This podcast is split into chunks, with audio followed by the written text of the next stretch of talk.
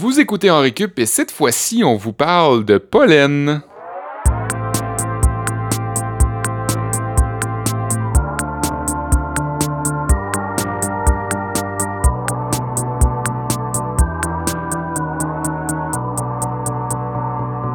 Bienvenue à En Récup. Aujourd'hui, telles de petites abeilles savantes, nous viendrons polliniser vos cerveaux de notre savoir érudit. Je m'appelle Kevin Breton, la tête d'affiche Ah, de bah, ce slack. podcast. Ça recommence Avec pas, moi, mes subalternes habituels, Olivier Bradette et Sébastien Blondeau. Bonjour, messieurs. Je m'en vais d'ici. Ça, Ça ça, commence bien. ça vous va pas, tête d'affiche, comme, euh, comme titre que je me trouve proclame? Je sais pas, Je suis un là. peu la tête d'affiche, quand même. Ben. Il y a rien qui le prouve, ça, hein, Kev?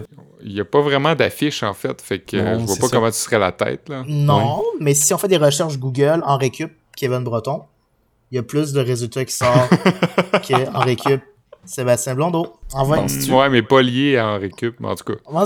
Pas grave. Peut-être que ça a lié à mes années euh, passées au secondaire où j'allais en rattrapage, puis à tous mes cours d'été que j'ai dû passer parce que j'ai échoué français et maths. Puis aujourd'hui, c'est ma vengeance de vous écœurer sur les ondes de CISM et de Canal M. Je pense que c'est juste que t'arrêtes pas de te googler, Kev. Ouais, c'est ça. T'es tellement obsédé par ton, ta présence en ligne que. Le faites-vous, ça? Vous googlez? oui, je me Google, euh, je dirais frénétiquement. Ah ouais, frén- dans la frénésie. Ouais, je me suis bien mis des alertes Kevin Breton ou Gmail. Fait que quand Ah, il y a un nouveau résultat de recherche dans Google, j'ai un courriel qui m'en avise. Fait que Ouais. c'est ça, je, me, je pète plus haut que le trou. Ouais, hein. Ça, ça m'arrive des fois aussi, puis je suis content parce que c'est c'est moi qui sors dans les premiers résultats. Hmm. Ah. Mais de temps en temps, je vois qu'il y a un Olivier Bradette, genre à Boucherville, qui joue dans une ligue de deck hockey, puis je suis comme « Hey! Une compétition. » Ou genre euh, qui pose des vidéos de lui en jouant à Call of Duty, là. Puis ça, c'est pas moi? C'est pas toi? Non! Tellement un besoin d'être unique, là. On pourra inviter des auditeurs à, à nous dire si eux nous Google parfois. Ouais. Ben, Sinon, on vous invite à le faire, hein. ça va nous aider ça. à être référencés euh, de mieux en mieux avec un récup. N'hésitez pas à nous googler. En tout cas, moi je viens de googler Sébastien Blondeau et laissez-moi vous dire que Et il y a beaucoup d'homonymes beaucoup plus populaires que notre Sébastien Blondeau, mais qu'à tienne, Sébastien, dans notre cœur, c'est toi le plus important au sommet de notre palmarès Google. Puis comme je vous disais, ben, on s'égare parce que comme le dit Sébastien en introduction, notre sujet aujourd'hui, c'est euh, le pollen, disons-le comme ça, sujet qui nous a inspiré comme à l'habitude de trois cours répartis selon les matières scolaires habituelles, puisque c'est le concept de notre podcast. Donc, à tour de rôle, on va mener un cours et aujourd'hui, c'est à Sébastien qui reviendra la tâche d'amorcer cette journée avec son cours d'écologie. Ouais, easy. euh, écologie euh, phonique, là. euh, on va parler des pollinisateurs. Il n'y a pas juste des abeilles qui pollinisent. On pense souvent à l'abeille quand on, quand on parle de polliniser la planète. Puis c'est peut-être à cause de la fameuse euh, phrase qui dit que si les, les abeilles. Je sais pas si vous- on a tous appris ça à l'école, là, comme quoi si les abeilles disparaissaient, euh, il y avait tant d'années à la planète. euh, C'est. Einstein, je pense, qui disait ça. Si les abeilles Ben, disparaissaient, l'humanité mourrait dans Je les suis pas cinq ans. sûr. Je suis pas Je sûr. pense, je pense que c'est un- une fausse association à Einstein, mais ça se peut aussi. Tout ça pour dire que je vais parler des autres. En fait, euh, mon cours va servir à faire la lumière sur les autres animaux pollinisateurs. Il y en a qu'on n'aime pas, mais qui existent pour cette raison-là. Donc, euh, peut-être que ça peut, euh, on peut leur donner les, comment on dit, les lauriers de leur dur labeur.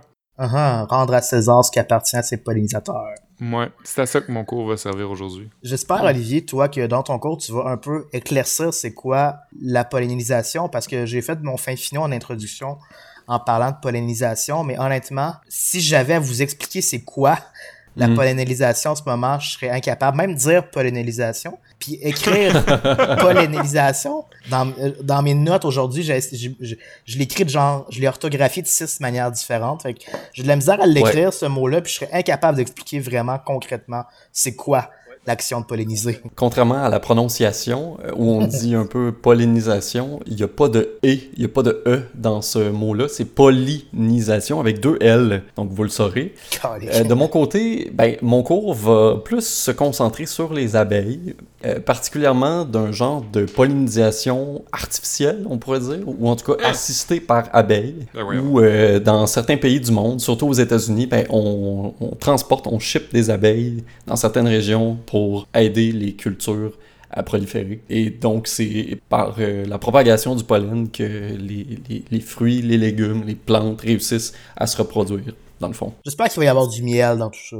Un peu, mais surtout des abeilles, puis de comment ça se passe pour eux autres, parce que c'est quand même éprouvant tout ça. Mais je pensais, Olivier, que tu allais nous parler de tes allergies, toi, parce que t'es Ouais. un grand allergique, toi. Ouais, c'est vrai, je me mouche tout le temps. Ben, j'ai été allergique au pollen vraiment longtemps. Euh, puis souvent, je me rappelle, là, comme au primaire pour le secondaire, mes examens de fin d'année, j'avais toujours une boîte de mouchoirs sur mon bureau, puis c'était bien rochant le matin, puis jusqu'en fin de journée. Là, là aujourd'hui, ça va. C'est c'est vraiment moins pire. T'es rétabli. Rétabli, ou en tout cas peut-être un peu immunisé contre ça, là. ou c'est peut-être juste les essences d'arbres de Montréal qui sont pas pareilles comme au lac Saint-Jean. Mais je m'en tire un peu mieux dans les dernières années. C'est le smog. Ah, ça se peut.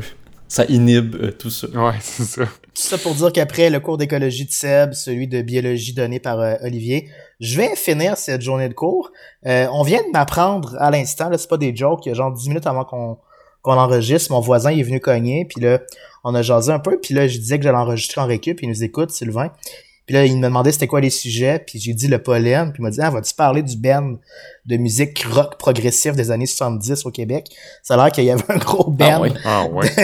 qui s'appelait euh, Pollen euh, au Québec, euh, qui dans les milieux euh, underground faisait beaucoup jaser. Fait que je me prends trop tard, je pourrais pas vous parler de Pollen aujourd'hui, le groupe, mais je vais aller découvrir ça après l'enregistrement. Non, moi, j'ai décidé de vous emmener vraiment ailleurs dans ce cours-là. Euh, Tu sais, la- on utilise souvent euh, la métaphore de la pollinisation pour parler de sexualité. Je vous apprends rien. Fait que je vais vous parler de cul en fin de cours, de sexe, Bon. euh, par le biais d'un cours de littérature. Euh, mais je vous en dis pas plus, mais disons que je vais vous en apprendre beaucoup. Puis je pense que c'est en réponse à une demande générale là, sur comment euh, je me suis éveillé à ma sexualité. Sur Twitter? Euh, non, mais c'est sur Internet que j'ai découvert ma sexualité. Pas nécessairement avec du porno non plus. Puis c'est un lien avec le pollen, tout ça. Non, je voulais dire euh, la demande générale, c'est sur Twitter. Ok. Parce que je j'ai pas découvert ma sexualité quand Twitter est sorti. non, mais euh, tu sais, surtout, je, je pense qu'en général, les gens s'attendent à ce que j'en dise un peu plus, j'en dévoile un peu plus sur ma sexualité. Puis c'est ce soir que ça va se passer. On est rendu là. euh, en fin de journée. Charmant. Après 75 épisodes, hein, c'est quand Voilà. même, euh, Ça promet. Bon, ben, on commence tout de suite avec le cours de Sébastien, écologie. Fait que, comme dirait Kevin, euh, je fais mon biz comme Loco Locas. Euh, Oli, il sait pas c'est qui Loco Locas. fait que Ben lui, il donc. dirait sûrement plus quelque chose comme je fais mon biz biz comme une abeille. Et sais tu sais quoi le pire là-dedans, Kevin? je les ai vus en show. Le pire, c'est qu'il y aurait raison, le petit maudit Olivier Bradette. Les abeilles, ça travaille fort, puis c'est pas pour rien qu'on leur colle cette étiquette-là. En plus de s'occuper d'une reine, puis d'une ruche coopérative composée de milliers de membres, et de faire du miel sur le side, Une coopérative. les abeilles sont responsables de la pollinisation de plus de 110 cultures qui se retrouvent éventuellement dans ton bedon, Kevin. Yes. Mais malgré ce qu'on peut penser naïvement comme ça, elles sont pas les seules à polliniser, loin de là. Tu sais, Oli, euh, il fait bien son frais à dire qu'il a gagné 10 piastres à l'Expo Science en 95, mais ce qu'on sait pas, c'est qu'il était peut-être bien tout seul à se présenter. hein. les abeilles, elles, sont pas tout seules à se présenter, elles compétitionnent avec un bon nombre de pollinisateurs et euh, je vais vous en présenter quelques-uns pour vous dresser un constat plus euh, fidèle de la chose, un peu plus réel de ce qu'est un pollinisateur parce qu'il n'y a pas juste l'abeille qui travaille fort. D'un côté, on a les mal-aimés. Je vous disais en introduction que c'est pas toujours des bêtes qu'on aime, euh, qu'on trouve qui ont, euh, Mhm. disons, un certain charme qui vont polliniser. Ceux que vous aimez pas, donc, et, et dont vous avez probablement peur, même, surtout euh, Kevin qui est un Ouais. méchant pissou, et qui sont pourtant indispensables à l'écologie, à commencer par les mouches. Qui ne font peut-être pas de miel ni grand-chose à part se promener d'un buisson à un autre, ou d'un champ à un autre, ou d'un caca à un mm. autre, avec plein de cochonneries sur le corps, dont du pollen. Et ironiquement, certaines de ces mouches-là euh, ben, vont aller vers des fleurs qui émettent des odeurs s'apparentant à de la charogne, à de la bouse mm. de vache ou à du sang d'animaux. Et ben c'est ça, ça attire forcément euh, les mouches qui nous répugnent nous, mais euh, en tout cas. Et c'est pas nécessairement des odeurs non plus qu'on va nous-mêmes sentir, c'est plus la mouche qui va sentir ça. Il y a les fameux papillons de nuit qui pollinisent aussi. Vous pensiez peut-être qu'ils faisaient juste se chamailler euh, pour un bout de luminaire dans l'entrée. dans l'entrée de la maison, jusqu'à finir séchés dans le cadre de porte. Mais en fait, malgré leur courte espérance de vie, les papillons de nuit vont quand même devoir manger éventuellement, s'abreuver du nectar de fleurs avec des parfums assez fort, sûrement à cause que la nuit, on voit rien, fait qu'il se fie à l'odeur intense de grosses fleurs où ils peuvent se déposer avec leurs grosses ailes. Et en repartant, ben, ces ailes-là, puis les pattes vont toutes être graissées de pollen. Ils vont retourner se chamailler pour un bout de luminaire dans l'entrée et en saupoudrer sur leur passage. Les chauves-souris aussi qui elle, euh, qui elle aussi opère la nuit, vont se mériter le titre de champion pollinisateur dans les zones tropicales et désertes. J'aurais pas cru. Eh oui, ben, ils vont, on leur doit beaucoup de fruits, euh, dont ben, en fait la reproduction des arbres à fruits, dont les mangues, les bananes, les goyaves, la papaye, les oranges, les melons miel, les cantalous, les grenades, les kumquats, les figues, les citrons, Est-ce qu'il faut... les avocats, C'est comme une liste où il faut trouver les... les abricots, les litchis et ainsi de suite. Autrement dit, il n'y a pas euh, juste les bébites euh, dégueulasses non plus qui pollinisent. On peut aussi compter tous les types de papillons cute euh, qu'on trouve dans, les, dans le bas du dos de certaines personnes qui pollinisent aussi et on peut, dans le fond, ils vont se nourrir également de nectar qui est ramassé au passage une chier de pollen sur leur petit corps frêle.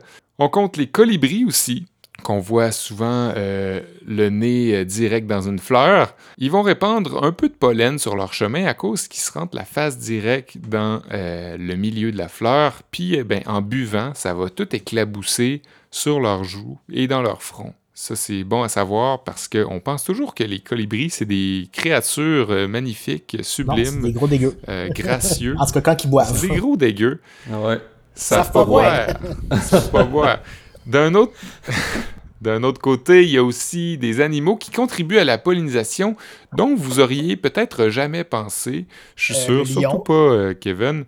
Comme les geckos diurnes à queue bleue, un petit lézard des îles Maurice en Afrique. Même si c'est des reptiles et qu'on aurait tout à croire que c'est des bêtes ignobles qui se nourrissent que de la peur et de la tristesse d'autrui, S'avère que le gecko ici apprécie le nectar de plantes en voie d'extinction et par sa maladresse et parce que ses écailles sont craquelées, il va éparpiller du pollen et des graines de ces fleurs-là un peu partout sur les îles Maurice et aider à sa protection d'une certaine manière.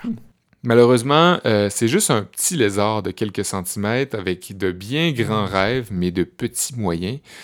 Hein, fait que la, plante est, encore en voie d'extinction.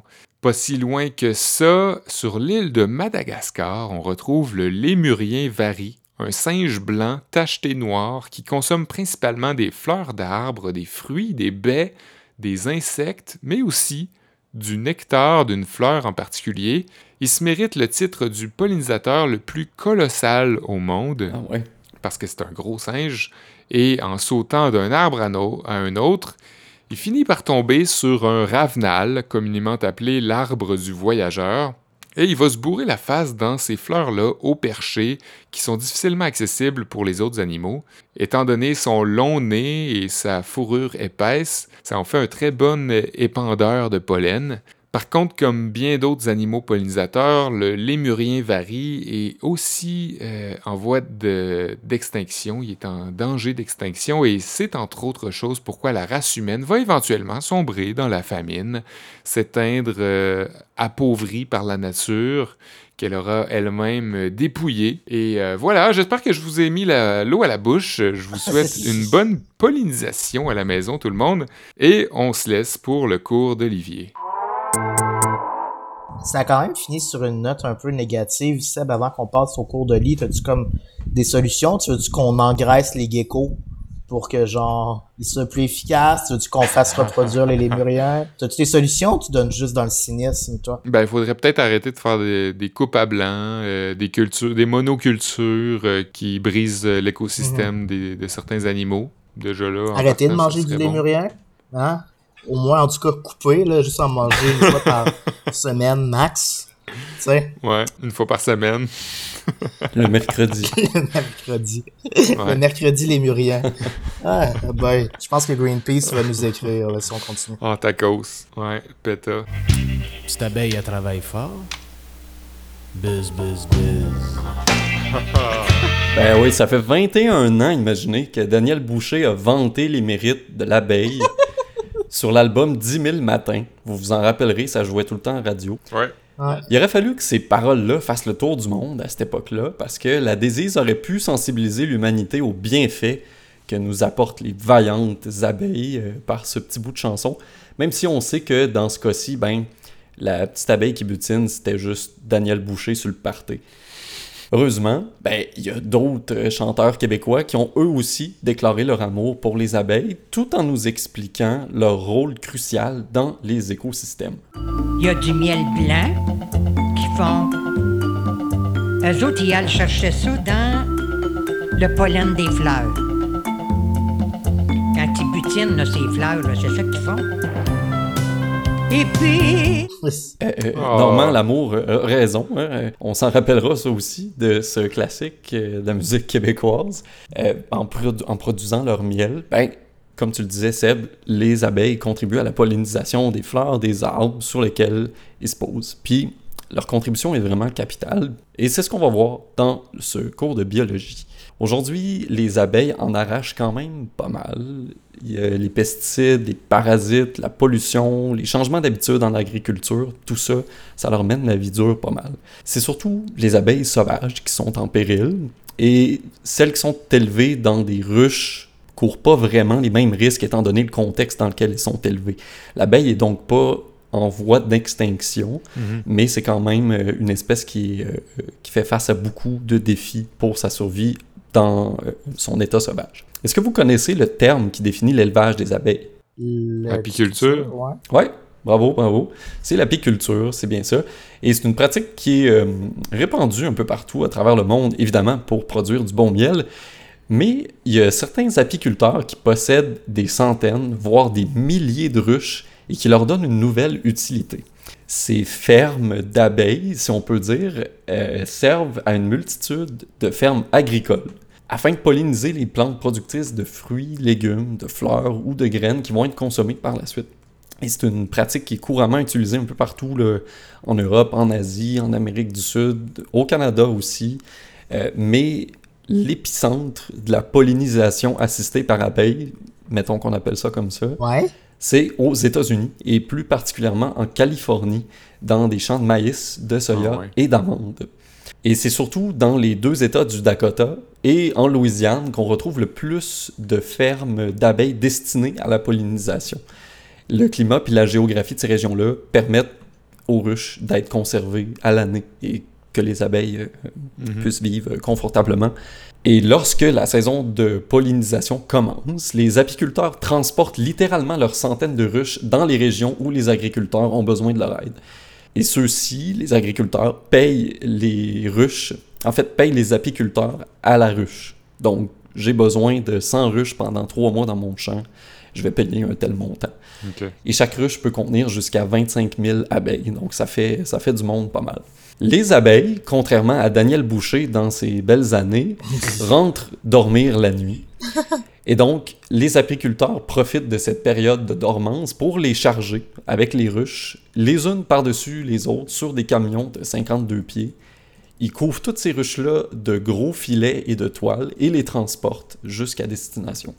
Les camionneurs prennent aussi bien soin de garder leur fardi en mouvement constant. Parce que s'ils étaient à l'arrêt trop longtemps, les abeilles finiraient par s'exciter et par sortir. Mhm. Donc c'est un peu... euh, les chauffeurs doivent clairement se sentir comme dans le film Speed, dans lequel il y a un bus qui menace d'exploser si sa vitesse descend en dessous de 50 000 à l'heure. genre. Ouais, d'ailleurs, qui sera d'ailleurs le sujet de notre prochain épisode. Non. la semaine On fait prochaine, l'analyse film de Speed. Speed, Non. que vous connaissez peut-être sous le nom de Clanche. C'est- C'était c'était ça le nom qu'on avait En français, ouais. Ouais, en français québécois. Ouais, film préféré à mon père. Ah ouais, c'est vrai. Ça, puis Piège de cristal. Avec C'est on est sûr. tombé direct dessus. André. Euh, Le, le transport d'abeilles pour favoriser la pollinisation, ça aurait débuté au 20e siècle aux États-Unis, puis le réseau routier de plus en plus développé a facilité la pratique au fil du temps.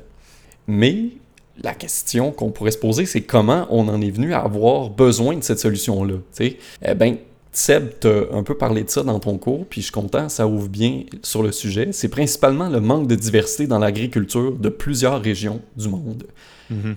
beaucoup de régions qui pratiquent ce qu'on appelle la monoculture, comme tu l'as dit, c'est-à-dire qu'il y a d'immenses territoires où il y a un seul type de végétal qui est cultivé, comme le maïs, le soya et les amandes, dans le cas des États-Unis. La monoculture restreint la récolte du pollen qui est vital pour les abeilles à quelques semaines ou quelques mois dans l'année, et ça c'est insuffisant pour leur survie. Donc la seule façon d'avoir des abeilles dans ce genre de culture-là, c'est en les y amenant pour quelques temps, puis en les amenant polliniser d'autres cultures ensuite. Ouais. Mais le transport des abeilles, euh, fréquent comme il est, c'est pas sans conséquences. Il y a un entomologiste, M. Samuel Ramsey, de l'Université du Maryland, qui a estimé qu'entre 33 et 50 des colonies transportées meurent chaque année. Euh, les pertes Les accidents de la route? peut-être, c'est peut-être une partie des, une partie des, des morts. Euh, c'est des pertes qui sont quand même compensées par une redistribution des abeilles survivantes dans les colonies, ce qui fait que il y a une conservation du nombre d'abeilles dans les ruches, mais ça demeure tout de même énorme comme taux de mortalité.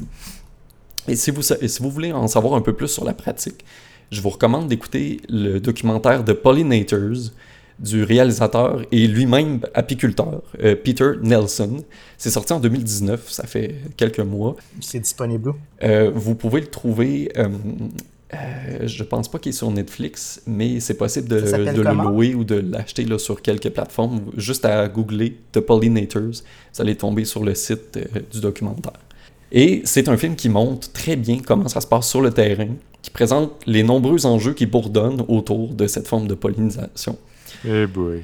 Puis en plus du stress engendré par le voyagement, ben les millions d'abeilles en contact dans les champs risquent de s'échanger des pathogènes étrangers puis de les ramener dans leur colonie, ce qui met évidemment la santé de leurs congénères en danger. Ça vous rappelle peut-être quelque chose, euh, tout ça. Hmm. Les intervenants du documentaire de Pollinators le suggèrent. L'achat local et le choix de produits biologiques aident à réduire l'étendue des monocultures et donc, par la bande, ça requiert moins d'abeilles transportées dans les champs aussi. C'est que les monocultures sont une forme d'industrialisation de l'agriculture pour produire en masse des produits qui vont être vendus moins cher aux consommateurs en déforestant des territoires vastes, en utilisant souvent des pesticides nocifs comme les néonicotinoïdes dont on a entendu parler dans les derniers mois, les dernières années. Les jardins pollinisateurs, si vous cherchez une façon de contrer ça, d'aider un peu le- les abeilles sauvages, ben, les jardins pollinisateurs, c'est une très bonne méthode pour favoriser la présence d'abeilles puis d'autres pollinisateurs euh, sur votre terrain tout au long de l'année. Euh, il suffit simplement d'aménager son jardin en choisissant une variété de plantes dont la période de pollinisation va varier entre elles tout au long de la saison chaude. Comme ça, ben, les abeilles sauvages vont toujours avoir quelque chose dans lequel venir butiner, proche de, Ouais, de votre terrain finalement. Mais là, tu vas te ramasser avec des abeilles dans ton jardin. Il n'y aura pas nécessairement un gros nid, mais euh, il y en a peut-être qui vont venir passer puis qui vont contribuer à, à l'écosystème de votre quartier Ouais. ou de, de votre ville. Je passe. Ouais, ça dépend de, de votre niveau de tolérance. C'est ça. Mais c'est cool parce que, tu sais, euh, ça, ça me faisait penser dans mes recherches, j'ai trouvé cette semaine que il y a ma microbrasserie préférée, la Schwab, Ben, qui vient d'ailleurs d'installer des ruches dans ses champs. Ah. Et ils vont faire d'une pierre deux coups avec ça. Euh, c'est une microbrasserie bio. là. Tout ce qu'ils font, leur, euh, leur euh, euh, houblon, euh, tout ce qu'ils sèment, c'est c'est bio. Et euh, ça va les aider dans leur pollinisation, mais en plus, le miel qu'ils vont récolter va leur servir pour brasser de nouvelles bières, euh, sans doute délicieuses. Tu ne disais pas, Seb, qu'au Costa Rica, euh, avec des producteurs de café, tu avais rencontré des, euh, des méthodes semblables pour diversifier l'écosystème? Euh, pas au Costa Rica, mais ça se fait dans plusieurs pays. Euh, ben, je veux dire, peut-être au Costa Rica, mais moi, j'en ai pas vu quand j'étais là. Ouais. Mais je sais que ça se fait dans certains pays d'installer des ruches dans les. Autant que d'autres plants de, à fruits que du café, là, Mhm. sur des plantations de café, pour diversifier, le, le- puis polliniser, puis tout ça. Puis aussi diversifier, Mhm. pas juste pour créer une biodiversité, autrement dit, mais aussi pour diversifier l'économie. Parce que Ouais. Ouais. ils peuvent, peuvent pas juste euh, surv- comme survivre, ils peuvent pas juste vivre avec euh, l'agriculture de, de fruits et de café. là. Mhm. Pas mettre tous leurs mêmes œufs dans le même panier. Exact. En fait, ce serait bon d'avoir des poules, justement, pour pouvoir aussi. avoir des petits... Ah, aïe, aïe, c'est ma blague, ça, de la Ouais, journée. ça finit très bien mon cours, merci Kev. c'est vrai. Kev, il veut finir le cours de tout le monde, hein? Ouais, toujours le dernier mot. Ben, je suis un petit peu euh, surpris, même un petit peu déçu, les gars, parce qu'on arrive à notre euh, dernière portion de cours aujourd'hui sur le pollen. Et on a à peine caressé le sujet de la sexualité. Visiblement, je réalise que je peux pas compter sur euh, vous pour procéder à des cours d'éducation sexuelle dans notre podcast. On connaît pas ça. Mais c'est ça, vous y connaissez pas, puis vous êtes trop pudique. En fait, j'ai eu aucune éducation sexuelle. On n'a jamais, tes parents ont jamais utilisé l'image de l'abeille qui pollinise pour t'expliquer, donner un cours d'introduction à c'était quoi le sexe? Non, j'ai jamais eu de discussion comme ça avec mes parents. Je pense qu'ils s'attendaient à ce que moi je pose des questions, mais ils ont, ils ont, ils ont pas fait C'est les premiers pas. Ouais. C'est drôle parce que Seb, c'est vraiment cette explication-là que ses parents ont utilisée. Puis depuis ce jour-là, Seb a peur des abeilles. C'est quand même étrange. Tirez-en dans vos propres conclusions.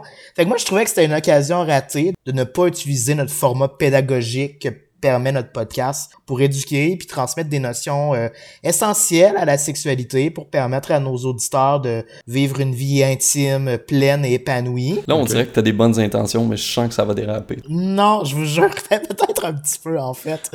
Mais j'ai pas le choix parce que Ça commence avec je vous jure, puis ça finit par peut-être un petit peu. mais c'est parce que comme vous les gars, vous êtes des hommes chastes qui se rangés du côté de la Ligue des pudiques menée par Maxime Bernier et autres concernant la sexualité est un, sa- un sujet tabou en classe.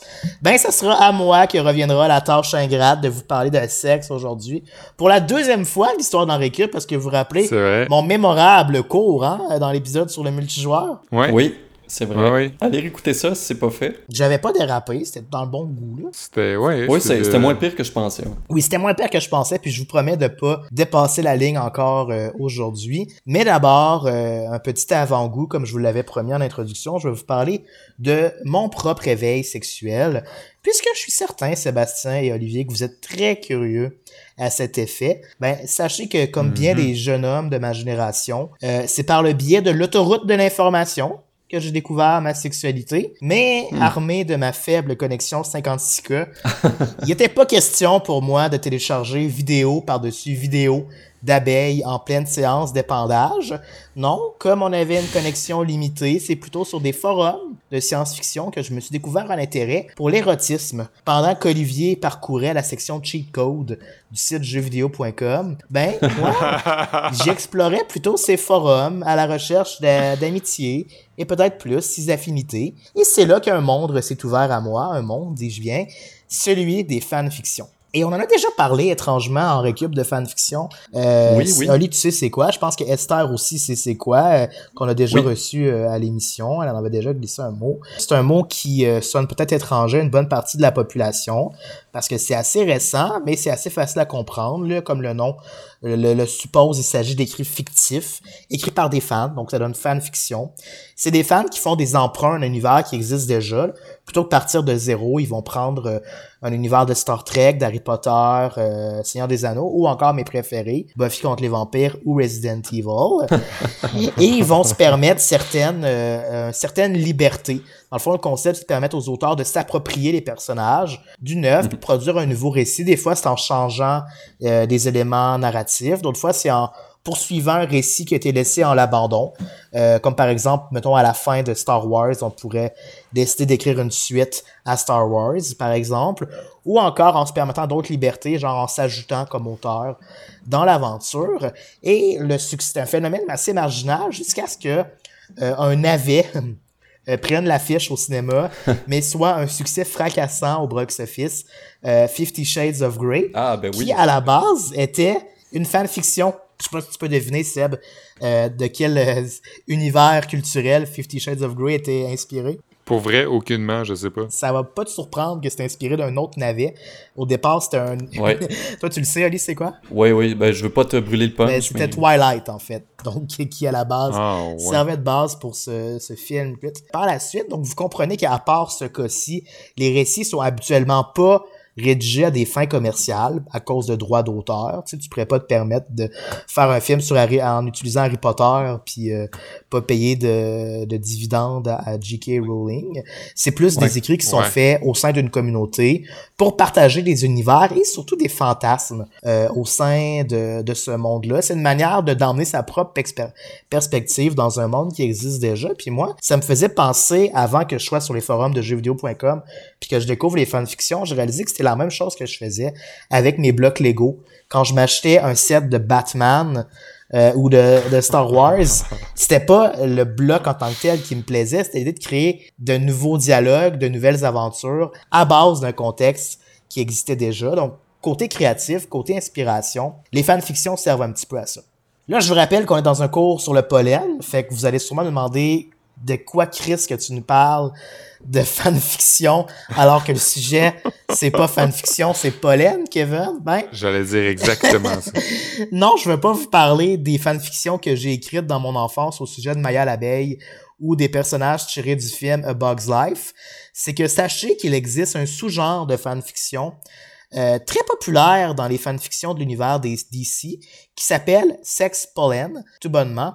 Et le point commun qui unit ces fanfictions, c'est que dans chacune d'entre elles, on retrouve une substance biologique tirée d'une plante euh, qui serait semblable à une plante surnaturelle et ou extraterrestre qui possède, euh, bien heureusement, un effet aphrodisiaque. Donc, lorsque les protagonistes entrent en contact avec cette substance-là, ils perdent toute inhibition euh, et leur libido augmente en force jusqu'à les forcer à succomber à leurs désirs les plus profonds et à s'enlacer. C'est étrangement un sous-genre qui est très très populaire dans le domaine des fanfictions, avec une autre catégorie oui connexe, mais qu'il ne faut pas confondre, qui s'appelle Aliens Made Them Do It. Euh, donc, ce qui veut dire les extraterrestres nous ont forcés à le faire. Une autre catégorie dans laquelle des personnages sont forcés à s'enlacer sexuellement parce que des extraterrestres ont pris le contrôle de leur psyché. Ouais, c'est un peu fucké le monde des fanfictions, je vous l'accorde. Mais c'est pas étonnant parce que cet univers-là en est un très fertile pour les fantasmes, souvent sexuels, souvent utilisés pour explorer des tabous, dépasser les limites de ce qu'on pourrait pas voir à la télévision ou au cinéma, tout en assouvissant certains fantasmes personnels. Et je n'y vois pas que du euh, négatif, parce qu'à une certaine époque, on pouvait pas voir au cinéma ou à la télé, euh, par exemple, un homme noir et une femme blanche s'embrasser. Ça relevait du tabou. Ben, si les fanfictions avaient existé à cette époque-là, on aurait pu en parler ouvertement. La communauté LGBT est très friande parce qu'il y a beaucoup euh, de récits homo-érotiques qui voient le jour d'abord dans les fanfictions. Puis on voit maintenant qu'il y en a de plus en plus aussi dans les œuvres plus populaires à la télé et au cinéma. Mhm. Pour revenir à cette fameuse catégorie qui m'a inspiré ce cours de sexe aujourd'hui, ben pour ce qui est du sexe pollen, ça tirerait peut-être ses origines d'un épisode de la populaire série euh, Star Trek, un épisode qui date de 1967 qui s'intitule Un coin de paradis, alors que l'équipage débarque sur une planète qu'il présupposait au départ être déserte. Finalement, Spock, à son grand étonnement, tombe sur une de ses anciennes flammes qu'il a connues quand il était étudiante, Léla. Mhm. Euh, et celle-ci va l'emmener à flirter dans un champ de fleurs qui dégage des spores étranges qui auront un effet immédiat sur Spock, c'est-à-dire lui qui est, pour ceux qui le connaissent, assez rigide, rationnel, distant. Euh, une fois qu'il a inspiré les spores, il devient subitement très chaleureux et amoureux et très euh, explicite dans, dans son amour envers la jeune fille. Puis ça, c'est un stratagème qui va avoir été récupéré plusieurs fois par la suite dans le monde des fanfictions, mais qui a vraiment été popularisé par l'existence de la séduisante Poison Ivy dans l'univers Batman. C'est son ennemi euh, emblématique euh, qui est comme mi-femme, mi... Sais de qui je parle? Comme, euh, comme dans le film de Tim Burton. Là. Ouais, elle était, je me rappelle pas qui, qui l'incarnait, mais je pense qu'il était dans le même film où il y avait Mr. Freeze, là, euh, d'Arnold Schwarzenegger qui l'incarnait. Fait que c'est un petit peu Ed qui a aidé à populariser cette idée-là, euh, ou d'une substance qui rendrait très actif sexuellement toute personne qui entrerait en contact avec celle-ci. Comme je le disais, on les retrouve beaucoup dans les fanfictions euh, qui concernent les super-héros d'ici, mais ça a vraiment traversé les frontières des univers. On en retrouve dans Star Wars, dans les Avengers. Et j'ai même trouvé une fanfiction qui met en scène Starsky et Hutch, les deux fameux euh, policiers qui tombent, qui euh, entrent en contact avec une substance botanique Ah ouais. et soudainement s'enlacent euh, l'un l'autre. C'était euh, Uma Thurman qui jouait C'est Poison ça, Ivy. oui, euh, c'est juste. D'ailleurs, euh, c'est c'est Schumacher, c'est pas lui qui a réalisé ce film-là, mais Joel Schumacher, le réalisateur, qui est décédé euh, ce mois-ci, lui qui a fait d'autres euh, Batman. Après, euh, après ou avant Burton, je sais plus, faudrait que je vérifie. Bref, euh, ben, c'est ma conclusion. Je suis heureux d'avoir pu vous informer euh, davantage sur l'époque de mon éveil sexuel et sur les rôles que les fanfictions de Buffy contre les vampires, euh, plus précisément les fanfictions érotiques de Buffy contre les vampires ont pu jouer dans mon éveil sexuel. Mais comme tout bon cours d'éducation sexuelle, je dois terminer avec des conseils ou des avertissements. D'abord, on comprend que dans ces fanfictions-ci, dans le sous-genre de sex pollen, mettons que la notion de consentement prend pas mal le bord dans ces fantasmes d'extraterrestres et, de botanique-là, puis que justement ces fantasmes-là doivent rester dans le registre de la fiction, puis qu'on devrait pas les exporter en dehors du carcan de notre imagination. Et aussi, ben, il faut jamais, il faut toujours garder en tête la limite du réel et de la fiction et savoir qu'elle est facilement flouée. Parce que là, je vous ai parlé de cas euh, où on est, on, on traite d'univers fictifs comme celui de Star Trek, de, de Star Wars, de Buffy contre les vampires, mais il y a aussi des communautés de fanfiction qui euh, s'intéressent au monde réel. Par exemple, il y a un genre de culte dévoué aux membres de One Direction. Il fut un temps où des fans écrivaient beaucoup d'histoires homo-érotiques concernant One Direction. Et c'est des vraies personnes qui existent. Hein? C'est, euh, je sais pas si on peut les appeler des musiciens, là, mais en tout cas. Et de lire des histoires qui les mettent en scène dans des positions euh, très explicites, ça peut les affecter grandement. Puis il y, a des, euh, il y a des membres qui sont sortis dans les médias justement pour décrier ça, de respecter leur vie privée. Fait que ça démontre que ces histoires-là, qu'elles relèvent de la fanfiction ou de notre simple fantasme, gagnent souvent à rester dans l'ombre plutôt qu'à être transposées au grand public. Et qui sait, peut-être qu'on se serait même passé d'un navet comme Fifty Shades of Grey si on avait gardé un peu plus de pudeur. Ben, c'est bien de le préciser. Cela dit, euh, j'invite quand même les gens, si vous êtes intéressés à écrire des fanfictions sur Henri Cup, euh, sur vos forums, euh, à le faire en, en demeurant, euh, c'est ça, raisonnable, comme tu le disais dans, dans ton avertissement, mais ce serait flatteur, sans doute. J'ai, j'ai une anecdote là-dessus un peu gênante. Quand j'étais jeune, j'en écrivais des fanfictions érotiques, mais je voulais pas les enregistrer sur un document Word parce que je voulais pas que mes parents tombent là-dessus à un moment donné. Puis sur les forums de jeuxvideo.com, il y avait, si tu pouvais écrire dans les forums, ça me servait un peu d'éditeur de texte en ligne où j'écrivais mes histoires, Ouais. mais je les publiais à jamais. C'était juste pour comme euh, avoir un genre de dactylo que je déchirerais après, tu sais. Fait que là, j'avais écrit comme deux, trois chapitres là, d'un roman érotique, puis je l'ai publié par erreur. Puis il n'y a pas de fonction supprimée sur les forums de jeuxvideo.com, mais je l'avais comme publié sur un forum genre bâtard. Complètement. genre ouais. un genre de comme une suite par rapport sur Sega Dreamcast genre en 2004. Fait que j'espérais que personne Sur jeuxvideo.com. Ouais, fait que là en ce moment sur un des forums de jeuxvideo.com, il y a un de mes tout premiers récits érotiques qui se trouve que j'ai publié par erreur. Il y a même pas de modérateur qui te dit genre, euh, pas le bon sujet, on va fermer ton. Non, ben peut-être que ça a changé depuis, mais c'était vraiment un dépotoir les forums de jeuxvideo.com parce que il avait mis un forum pour chaque jeu. Fait qu'il y avait pas un modérateur pour chaque jeu, là, il y avait genre un Ouais. million de jeux. Fait que c'était Ouais, pas filtré, puis on pouvait pas les supprimer, mais heureusement, genre, j'ai pas signé Kevin Breton, là, mais quand même, quand même. Si vous le retrouvez, On pourrait facilement le retrouver en cherchant Kevin Spooky, je pense. Ouais, ouais. en tout cas, j'en dirai pas plus. KevinSpooky à hotmail.com. Ah. Ah ouais. hein. Moi, j'ai pensé à une, une chose que j'ai oublié de dire en intro, parce qu'on est euh, Ouais. diffusé à Canalem, puis Canalem, c'est aussi Vues et Voix. Puis j'avais pas pensé, ben, pendant un bon bout de temps, j'ai lu des livres là-bas à Vues et Voix, puis j'ai repensé à un livre que j'avais euh, lu là-bas, qui s'appelle Abeilles gardiennes de notre avenir, qui parle de la pollinisation puis de la protection des abeilles, qui aurait été comme un bon ouvrage aussi euh, à mettre en, lumière euh, au milieu d'un cours. La préface était écrite par Hubert Rive, Mhm. puis euh, l'auteur du livre, c'était Paul Fer, un Français euh, quand même euh, notoire dans le monde de l'apiculture. euh, c'était super intéressant comme, comme œuvre. Si jamais vous avez accès à si vous avez une carte de la BANQ à Montréal ou dans n'importe quelle bibliothèque, je le recommande si vous vous intéressez à la pollinisation puis aux abeilles. là. On pourrait le mettre en lien. Euh, si tu peux nous l'envoyer, on le mettra sur le Ouais. Facebook dans Récup. Ouais. On mettra en référence euh, Abeille gardienne de notre avenir, ce livre. On mettra aussi en référence le documentaire dont tu nous as parlé de Pollinators, Ouais. Olivier. Et on pourra aussi mettre en lien l'article sur One Direction et les fanfictions qui ont rendu tellement mal à l'aise leurs membres. Et c'est Avec tout un pour lien cette... aussi euh, pour jeux, jeuxvideo.com.